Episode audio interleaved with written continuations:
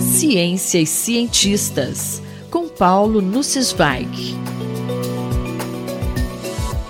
Como cientistas se engajaram na luta contra o racismo? Caro Júlio, caras e caros ouvintes. Nas últimas semanas, vimos protestos no mundo inteiro contra o racismo, especialmente o racismo contra negros, desencadeado pelo covarde assassinato de George Floyd nos Estados Unidos. Nessa segunda década do século XXI, temos observado a preocupante popularidade crescente de ideias xenófobas e discriminatórias contra diferentes grupos, por características étnicas, religiosas ou orientação sexual. No Brasil, isso não é diferente. No seio de uma comunidade que deveria ser especialmente esclarecida, a comunidade acadêmica e científica, persistem odiosas formas de discriminação e abusos.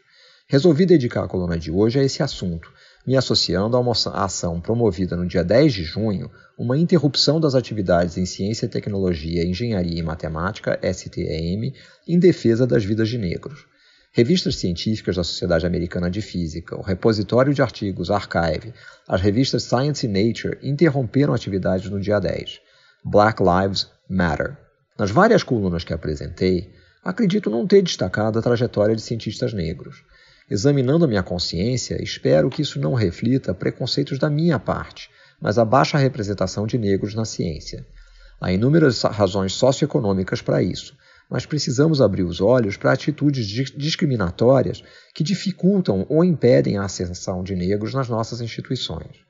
Quero então registrar a admirável trajetória do professor Milton Santos, cuja carreira também foi fortemente afetada pela ditadura militar, lamentavelmente vista com saudosismo pelos atuais ocupantes de altos cargos federais. O espaço dessa coluna é insuficiente para lhe fazer justiça, por isso deixo claro que não tenho essa pretensão. Milton Almeida dos Santos nasceu na Bahia, em 3 de maio de 1926. Foi um gigante na geografia e em estudos de urbanização do Terceiro Mundo, assim como um analista crítico do processo de globalização. Fez seu doutorado na Universidade de Estrasburgo, na França, em 1958.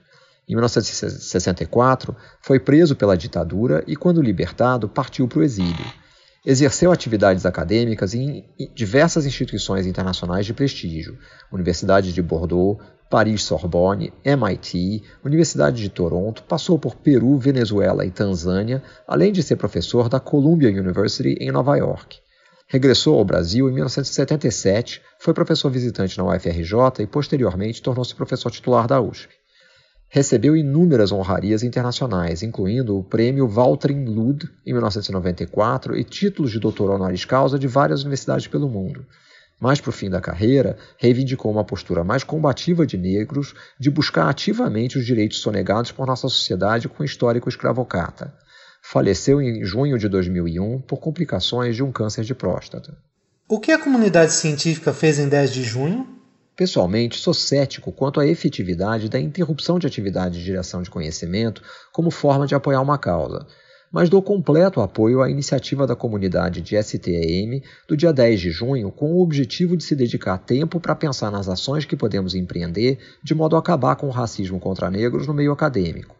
A revista Nature publicou comentários nos dias 8, 9 e 11 de junho chamando a atenção para a mobilização e aderindo à greve convocada para o dia 10. Recomendo a busca e leitura dos comentários, incluindo uma entrevista com duas pesquisadoras negras que iniciaram a hashtag Black and the Ivory, relatando dificuldades de negros para conquistar espaço nas torres de marfim das universidades. Vale ressaltar também a revisão do livro de Angela Saine, Superior, publicada em 25 de junho de 2019, sob o título Racismo na Ciência A Mancha que Perdura. Tenho convicção que todos nós podemos fazer mais. Isso começa pelo reconhecimento da existência de um grave problema ainda maior em nosso país, com taxas de mortalidade por violência muito mais altas entre negros do que entre brancos. As soluções não são simples e reconheço que tenho ressalvas, por exemplo, a cotas raciais. Como descrito no livro de Angela Saine, não há raças na espécie humana, mas sou favorável a ações afirmativas.